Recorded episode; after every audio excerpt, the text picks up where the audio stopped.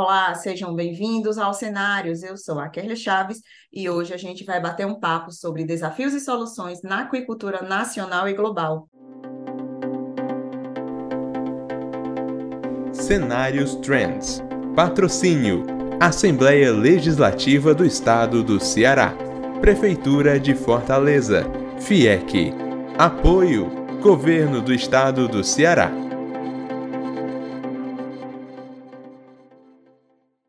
O nosso convidado deste programa é o Felipe Matias, cientista-chefe da pesca artesanal e aquicultura familiar da FUNCAP. Tudo bom, Felipe? Seja bem-vindo aos cenários. Olá, Kerlia, tudo bem? Olá a todos. É um prazer voltar aqui ao Cenário Trends e dar uma atualizada sobre os cenários da aquicultura no Ceará, no Brasil e no mundo. Perfeito. Então, vamos começar. É, primeiramente, eu gostaria que o senhor descrevesse né, para a gente a atual situação da aquicultura no Brasil e como ela se compara com o cenário global. Perfeito. É, na verdade, eu vou de trás para frente. Né? A aquicultura mundial ela está passando por um, um processo de mudança, eu chamo de um ponto de inflexão. Isso é muito antenado com os outros setores. Nós vivemos uma revolução informacional e todos os setores estão se readaptando às questões das novas tecnologias. E com a agricultura não poderia ser diferente. Tá?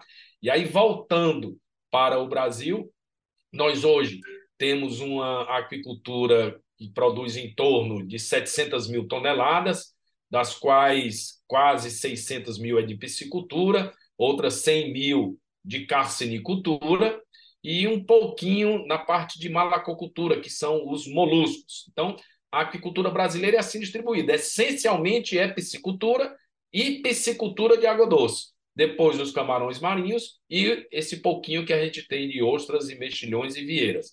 Então, assim está distribuída a aquicultura brasileira.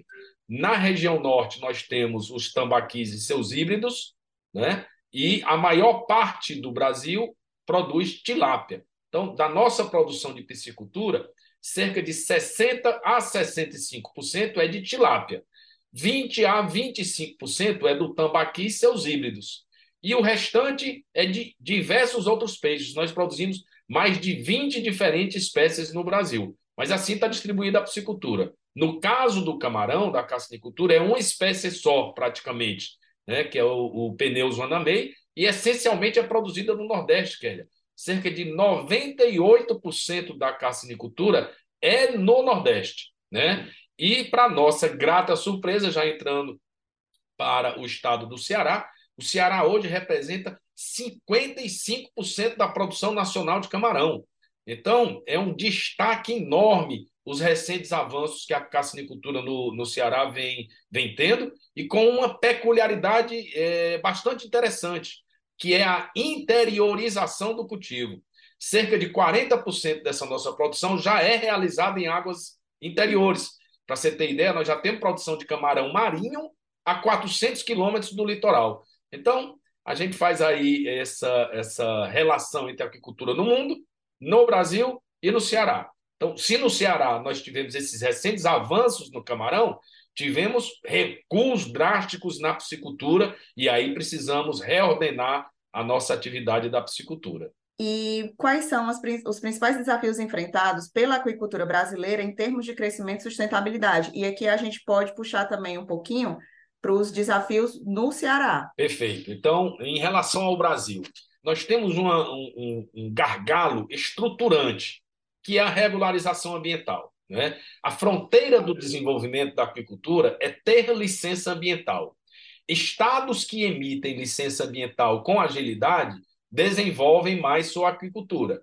E estados que têm mais dificuldade, mais burocracia, mais é, problemas em, licen em licenciar os cultivos, aí ficam para trás. Então, é uma dificuldade estruturante, histórica, que a gente tem que resolver.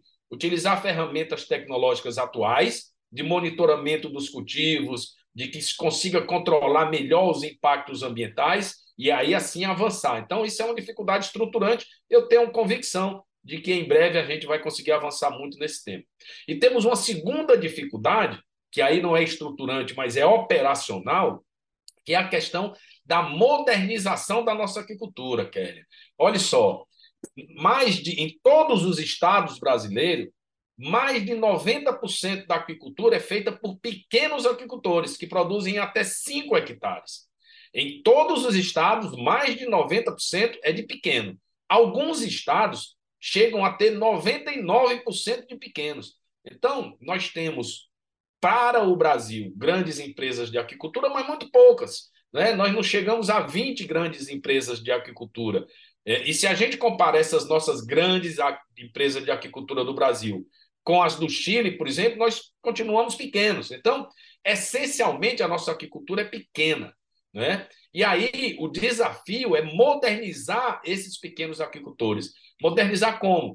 Né, com drones, com, com sistemas informatizados? Não. Para esses, a modernização é ter acesso a informações básicas de que eles precisam distribuir a ração durante o dia, de que eles precisam fazer o monitoramento da água. Para você ter ideia, a gente tem um trabalho muito forte nos estados do Pará, do Piauí e do Ceará. Cerca de 60% desses pequenos agricultores sequer realizam o monitoramento da qualidade da água. Eu brinco dizendo que era como se você vai jogar bola, mas você não tem bola.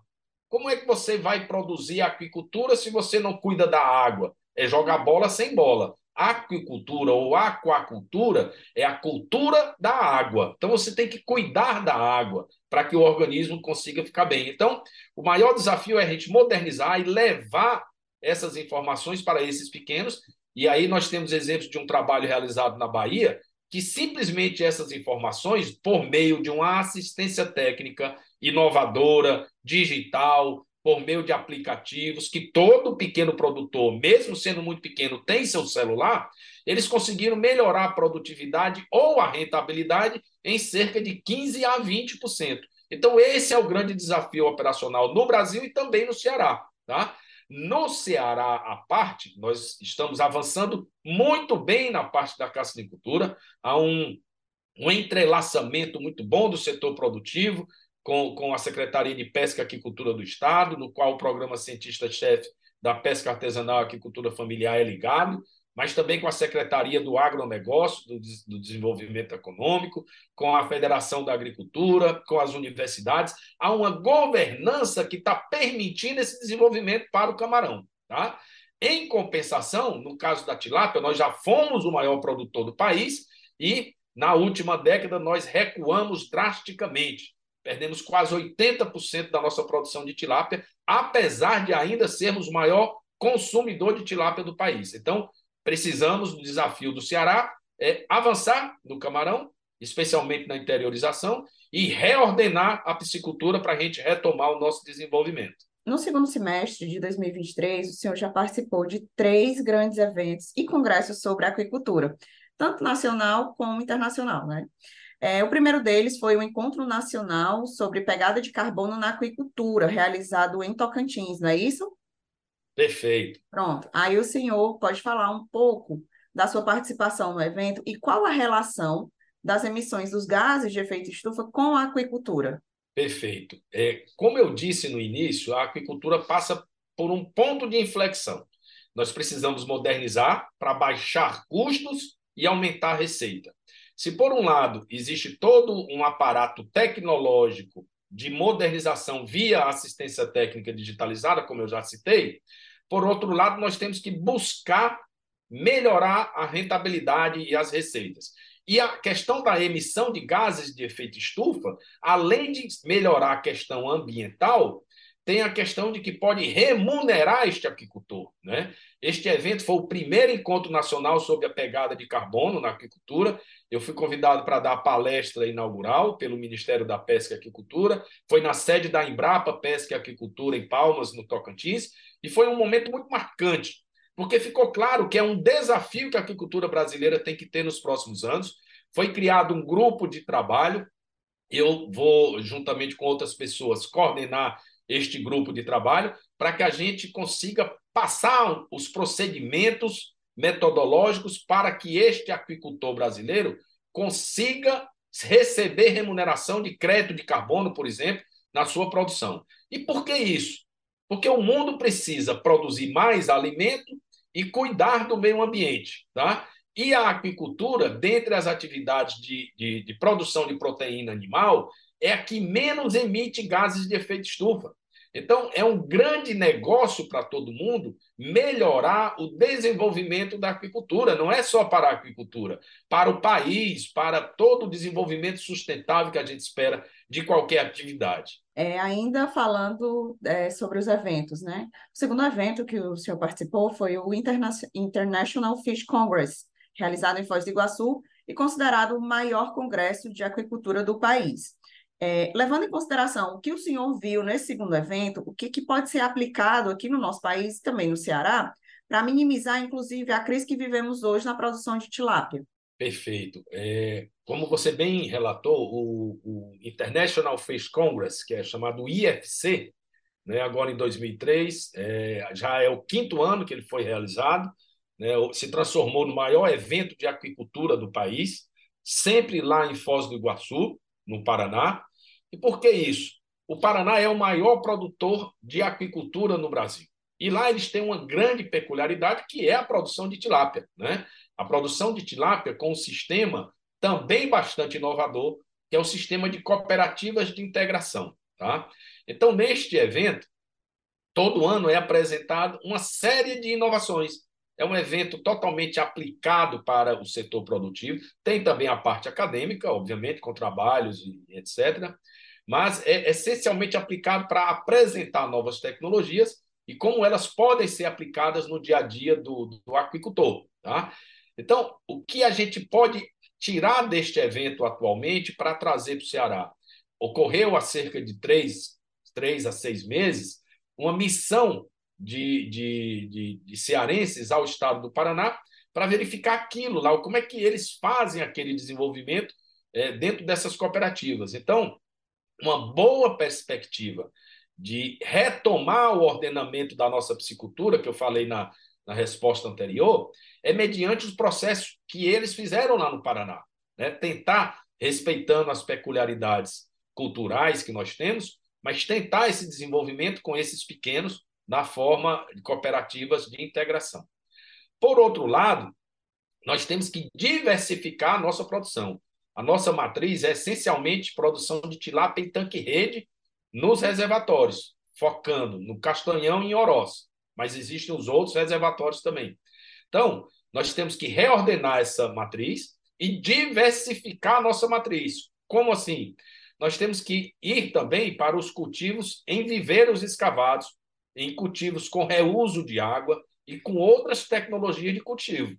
Então, é isto que a gente pode tirar do IFC nesse ano para trazer e tentar aplicar aqui no Ceará. E agora o terceiro evento, né, que o senhor participou, que foi o Inaqua Conference, foi realizado no Chile, isso é internacional, né, no final de setembro. É, nele foi criada a Aliança Internacional por Inovações na Aquicultura. E, além disso, o senhor foi escolhido né, como secretário-geral desse novo projeto. Parabéns! Deixar aqui registrado o nosso, nosso parabéns aqui para o senhor. É, então, eu gostaria que o senhor falasse sobre a importância desses eventos internacionais para o cenário brasileiro, né? apesar das diferenças climáticas e territoriais, e também sobre a relevância dessa nova aliança para a agricultura nacional. Perfeito. É, realmente foi uma grande honra ter estado na, na INACO, essa conferência que ocorre no Chile. O Chile é o segundo maior produtor de salmão no planeta, né? só perde para a Noruega tem uma aquicultura bilionária, mas enfrenta problemas. Né? Como eu falei também no início, nós estamos num ponto de inflexão. Né? E o Chile também passa por isso, o mundo passa por isso. Que tipo de problemas que eles passam? Eles têm muita, muita, uh, muitos impactos sociais né, desses salmoneiros com relação às populações de pescadores, com relação a impactos ambientais, e também estão se reestruturando né? E apesar de serem de clima diferente, espécies diferentes, os problemas muitas vezes são mesmo, né? A imagem que alguns setores da sociedade civil têm da, da salmonicultura é, não é boa. Então, eles precisam reformar isso. Lá foi colocado de que muitas vezes os, os, os jovens não estão mais querendo ir para esta carreira, mesmo sendo uma indústria bilionária e a segunda ou maior terceira fonte de exportações do Chile. Né? Então, o que, por quê? Então, estão se questionando isso. E foi importante esse convite que, que a gente recebeu. A gente teve a oportunidade de discutir, mostrar com eles a experiência brasileira. Né? Nós também tivemos problemas, especialmente com a questão da cassinicultura, no passado, né, bem no início da minha carreira, na década de 90, com conflitos sociais, com pescadores, com conflitos ambientais. E hoje nós estamos passando por um processo de desenvolvimento né, que pode ser, é, é, quem sabe, levado para lá, no qual nós estamos interiorizando o cultivo, também eu já falei sobre isso. Então, essas discussões sobre o cerne da questão da, da Ináqua, né, de que forma que essas novas tecnologias vão proporcionar que a aquicultura seja mais sustentável sob o ponto de vista social, econômico e ambiental. Então, existem diversas atividades, diversas ferramentas que isso tem que ser trabalhado. Depois eu vou poder dar alguns exemplos. E dentro da conferência da Ináqua, foi é, relatada a necessidade de se criar uma entidade que fosse menos burocrática, menos pesada do que as estruturas atuais de governo e de organismos internacionais. Muitas vezes nós queremos avançar em algumas coisas, mas a burocracia dos governos e de organismos internacionais não nos permite avançar na velocidade que, que o setor precisa. Desculpa. É, então,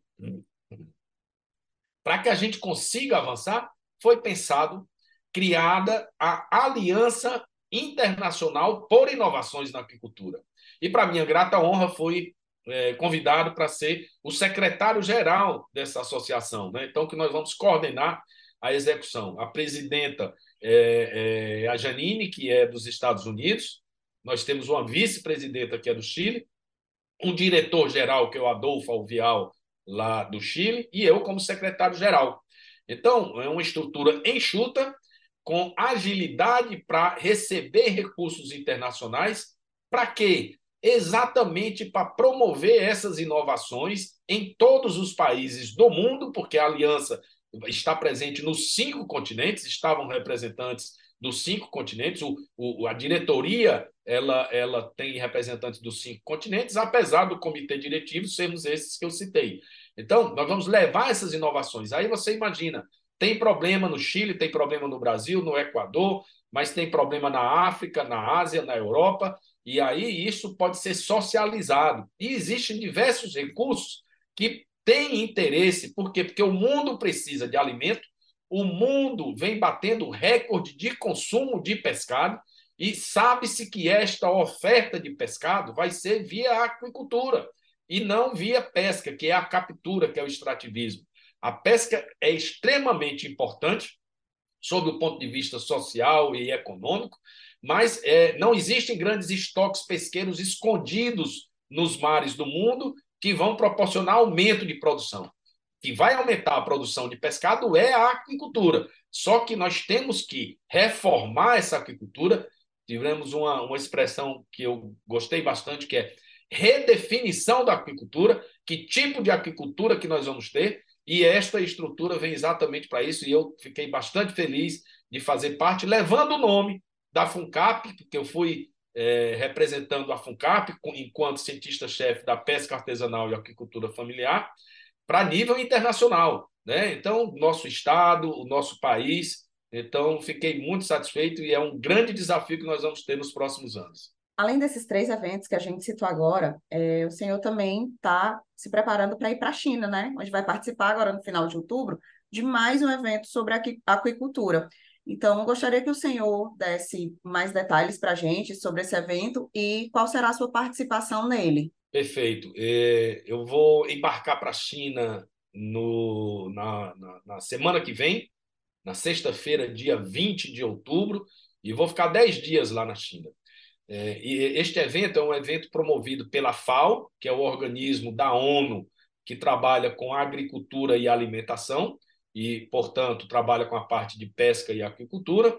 E eu fui convidado pela FAO em Roma uh, para representar o Brasil dentro deste evento. Eu vou juntamente com a diretora de Água de Domínio da União, do Ministério da Pesca e Aquicultura, e vamos ser os dois representantes. O tema deste evento vai ser os parques aquícolas, como, como é a aquicultura é, nos parques aquícolas. Estes parques eles são feitos na, nas águas de domínio da União ou de domínio do Estado. Aqui no Brasil, nós temos as águas que são ou do governo federal ou do governo estadual. Tá? Nossa matriz, essencialmente, aqui no Ceará, é, como eu falei, em água da União, é onde tem os, as gaiolas, os tanques redes, tá? Então, este evento vai tratar especificamente sobre esse tema. Por que, que a gente foi convidado? Em, no ano de 2009, enquanto eu fui secretário nacional de Agricultura, a nossa equipe conseguiu resolver os processos de concessão em água de domínio da União depois de 25 anos. Fazia 25 anos que, que as pessoas queriam produzir em água da União não conseguiam. E a nossa equipe no Ministério resolveu, fez essas concessões. Entre 2009 e 2012, nós fizemos mais de 3 mil concessões e não tivemos nenhum conflito. Então, foi um exemplo em nível mundial. E, além disso, a gente conseguiu fazer dois tipos de concessões: concessões para empresas, nas quais as empresas pagam para usar, e concessões gratuitas, que eram para aqueles moradores de entorno, aqueles atingidos por barragem. Então, isso foi um exemplo muito grande. E em 2014 eu fui para o primeiro evento sobre esse tema, que foi na Turquia, né? e hoje, é, quase 10 anos depois, tem um novo evento para apresentar a FAO e, e o governo chinês vai eles vão apresentar as perspectivas para esse sistema de cultivo. Tá? Então, pelo histórico que eu tive, e juntamente com a Juliana, que é a diretora, que hoje coordena isso, ela fez parte da minha equipe e atualmente é quem coordena isso em nível nacional. Estaremos os dois representando o Brasil e vão ter 10 países lá. Qual é a ideia lá? É ver essas novas perspectivas e trazer para o Brasil e para outros países como fazer o desenvolvimento dessa aquicultura nessas águas, né, que tenham concessões. Aqui no Brasil, nós temos esses enormes reservatórios, e aí é o, o nosso grande diferencial. Alguns países não têm os reservatórios, mas têm o um mar. Então, também os parques aquícolas podem ser marinhos. Então, nós vamos trazer essas novidades, verificar. Tem uma, uma grata é, intuição de que é, eu, eu estive na China em 2009, vou retornar agora, 14 anos depois, mas sei da necessidade que os chineses têm de produzir alimentos para alimentar os chineses. Né? Eles, eles, eles têm uma população de 1 bilhão e 400 milhões de pessoas, né? a metade da China é lá o deserto de Gobi e a cadeia do Himalaia, a outra metade já está plenamente ocupada com seus sistemas produtivos, então eles têm que produzir em outros países, em outros continentes, para exportar essa, esse pescado para lá. Então, eu vejo isso como uma grande oportunidade para o Brasil que a gente consiga atrair investimentos chineses e brasileiros para produzir nessas águas da União ou dos estados, para que a gente exporte pescado para a China ou para outros países. Então, essa é a ideia do evento, que também eu fiquei muito satisfeito em voltar à China 14 anos depois, é, que é a China, Kelly, não sei se você sabe, é responsável pela produção de 70% do pescado mundial. A Ásia responde por 90%. Somente 10% do pescado é fora da Ásia. Né? Então, é, eu brinco com todo mundo dizendo que quem trabalha com aquicultura tem que ir para a China. É a Disneylândia da aquicultura. É onde tem todas as tecnologias, e muitas vezes não são tecnologias é, de equipamentos. Eu tive lá em 2009 e vi aquela época a produção de garopa né, em sistemas muito simples e garopa, que é um peixe de alto valor comercial. E hoje, 14 anos depois, nós estamos tentando desenvolver a nossa produção de garopas aqui no Ceará, dentro do programa Cientista-Chefe. Nós estamos há 10 meses engordando garopa, quando 14 anos atrás ele já produziu isso com bastante tranquilidade.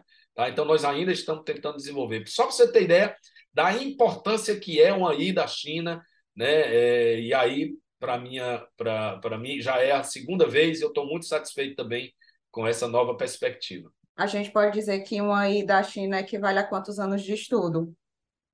Eu, eu vou lhe dar um, dois exemplos aqui. É, quando eu perguntei para o pesquisador chinês lá como é que eles conseguiam produzir em condições tão simples, obviamente que tinha uma tradutora perguntando, e ele começou a rir e ele perguntou assim para mim: há quanto tempo vocês produzem peixe marinho no Brasil?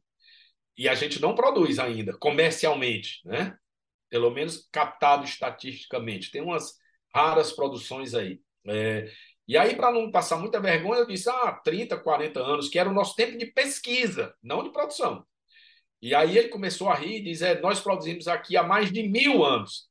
Então, muitas vezes, eles não precisam de, de equipamentos, eles, eles têm o conhecimento de como fazer aquela produção. Então, eu dizia que se a gente trouxesse chineses para as nossas universidades para fazer um intercâmbio, em cinco anos a gente avançaria 50 anos na nossa piscicultura marinha. Lamentavelmente, a gente não conseguiu trazer aquela época, mas pelo menos agora o mundo mudou, as tecnologias estão aí. Então, se a gente consegue trazer agora, a gente sabe que é necessidade deles.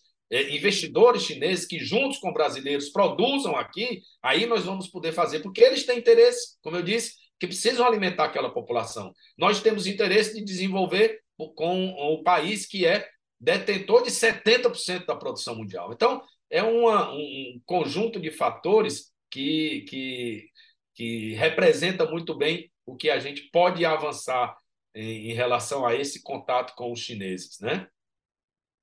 Perfeito. E aí, a gente pegando o gancho dessa, dessas oportunidades, né? Eu gostaria que o senhor falasse quais são as perspectivas para o futuro da aquicultura no Brasil e quais as tendências e oportunidades podem ser esperadas para os próximos anos.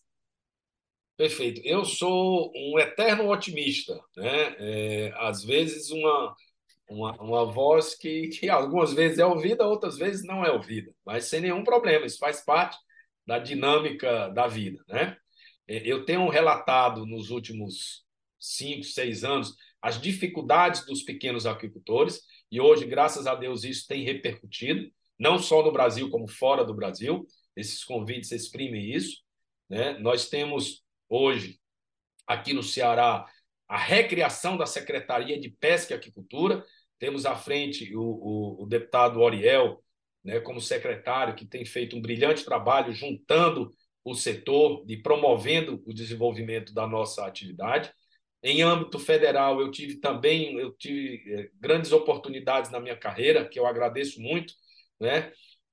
Em 2015, eh, eu, eu estive no Ministério para tentar evitar a extinção do Ministério da Pesca e Aquicultura e fracassamos nessa missão. O Ministério foi extinto em 2015.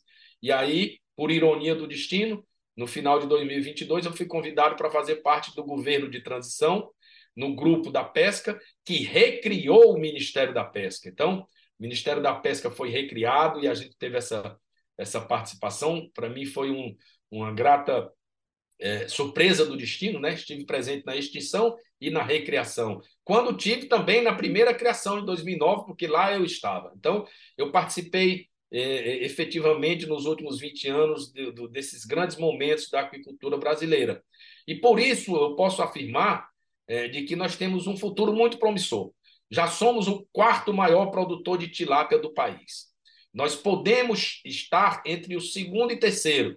Nós só não vamos ser o primeiro, porque aí é a China, né, disparadamente, como eu digo, 70% da produção da aquicultura no mundo. Mas estarmos entre o segundo e quarto na, na, na tilápia é muito bom. Podemos crescer muito com a questão do camarão, e especialmente com essa questão da interiorização dos cultivos. O Ceará já está fazendo o dever de casa mas o Piauí, o Maranhão, o Rio Grande do Norte, a Bahia, Pernambuco, Alagoas, todo o Nordeste pode fazer isso também, nós temos que, que procurar desenvolver isso. Nós temos as questões dos peixes amazônicos, um grande diferencial. Você imagina uma pessoa da França, ou da Espanha, ou da Suíça, comprando no supermercado um peixe e lá tem dizendo que comprando aquele peixe, ele está contribuindo com a baixa emissão de gases de efeito estufa e promovendo uma família de amazônida, que é o habitante da Amazônia, a, a, a não desmatar a floresta, porque ele está fazendo uma atividade que não desmata. Então, olha só esse potencial que a gente tem. Então, a gente precisa fazer algumas coisas, nós temos deveres de casa por fazer, mas isso está avançando. O Ministério da Pesca hoje está construindo uma nova equipe na aquicultura e, e a gente tem tem sido bastante ouvido, convidado, tem participado. Né? Nós temos um diretor de, de, de aquicultura do diretor de desenvolvimento e inovação, que é, norde... que é daqui do Nordeste, na verdade ele é mineiro, mas é professor da Universidade Federal do Rio Grande do Norte, um, quadro excelente, totalmente adequado àquela diretoria, que é a parte de inovação. E o nosso maior desafio é isso, é fazer, as pessoas costumam dizer que a palavra da moda é inovação. Tudo se fala em inovação. E aí eu venho discordar. Eu digo que a palavra não deveria ser inovação, mas sim a democratização da inovação. É preciso fazer a inovação chegar para quem mais precisa. Se nós temos uma aquicultura que 90% é dos pequenos, esses pequenos não têm condição de comprar essa inovação. Nós, os grandes têm, os médios têm, isso é tranquilo. Mas os pequenos, nós, precisamos, nós precisamos fazer com que esses pequenos tenham acesso a essa inovação. Então, esse é um grande desafio. Então, quando a gente agrega a questão de inovação de bens e produtos, nós temos uma grande quantidade. De processos, são sistemas produtivos. Organizacionais, que são as cooperativas. E de marketing, nós precisamos levar para a sociedade civil novas formas de pescado. A comunidade, a sociedade civil, não consome muito pescado. Nós estamos dentro do programa Cientista-Chefe, Kelly, com um, um, um projeto de medir o consumo de pescado no Ceará. Né? Até o final do ano, nós vamos saber qual é o consumo real de pescado na região metropolitana de Fortaleza. E até o ano que vem, nós vamos ter todas as 14 regiões de planejamento do Estado. Nós vamos saber efetivamente, vai ser o primeiro Estado, viu?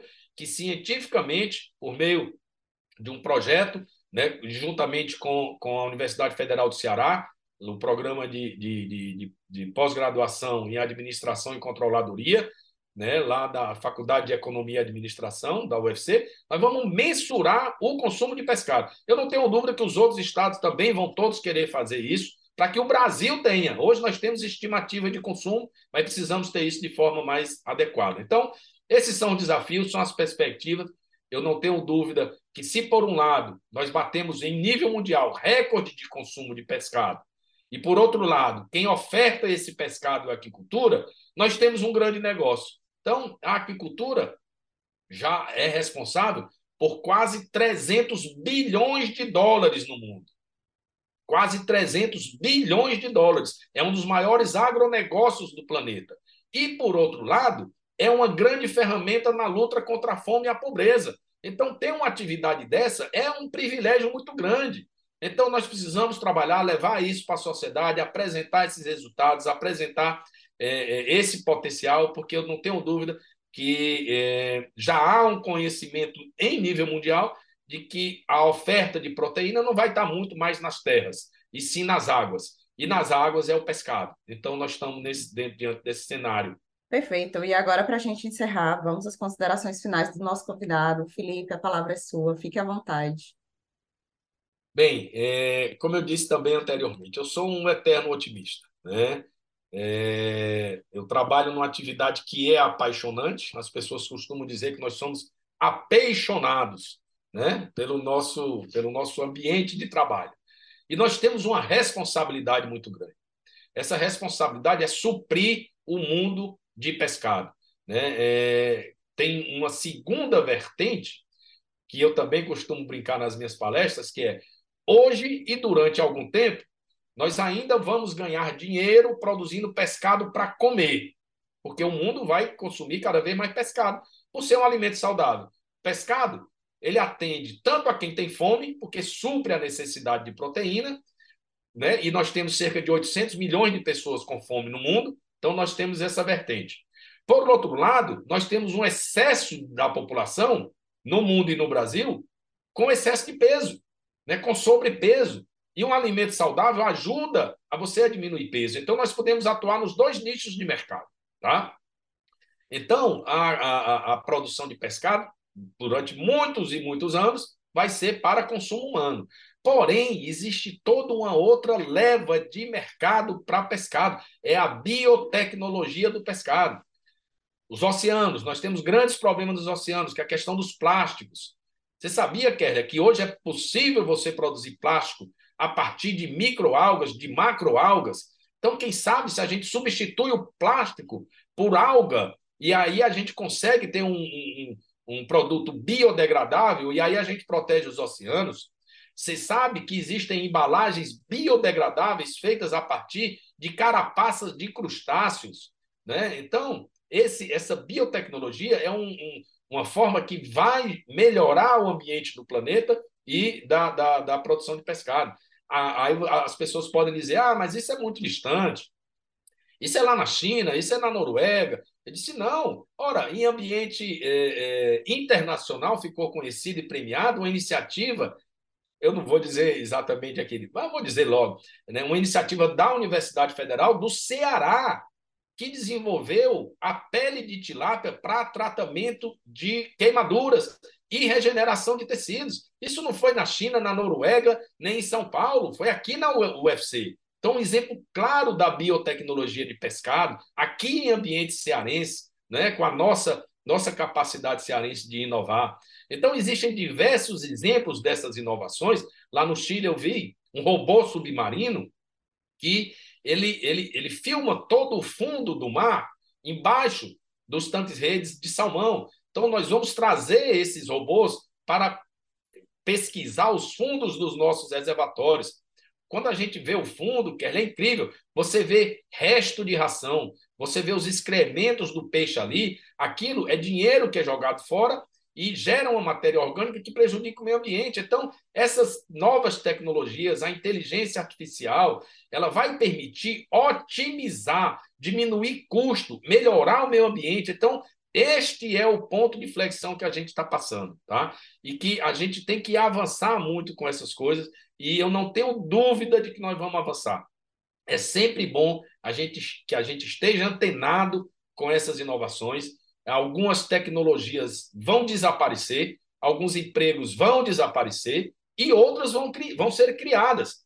É importante que os profissionais estejam abertos a se adaptar né? Não parem de estudar, não parem de pesquisar. Eu mesmo voltei, estou fazendo agora o meu segundo doutorado, né? agora na parte de administração, para estudar a gestão. E, além disso, existe toda a parte de economia do mar.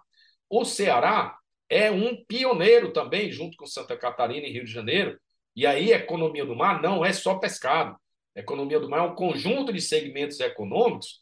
Tem o pescado, mas tem os esportes náuticos, tem o petróleo, tem a, a navegação de cabotagem, tem o turismo, tem diversos segmentos, a energia eólica, que tem que trabalhar de forma conjunta para promover o desenvolvimento sustentável das comunidades e com respeito ao ambiente. Ok. E com isso a gente encerra aqui o nosso cenário, agradecer a participação do Felipe Matias, nosso convidado de hoje, e também da sua audiência.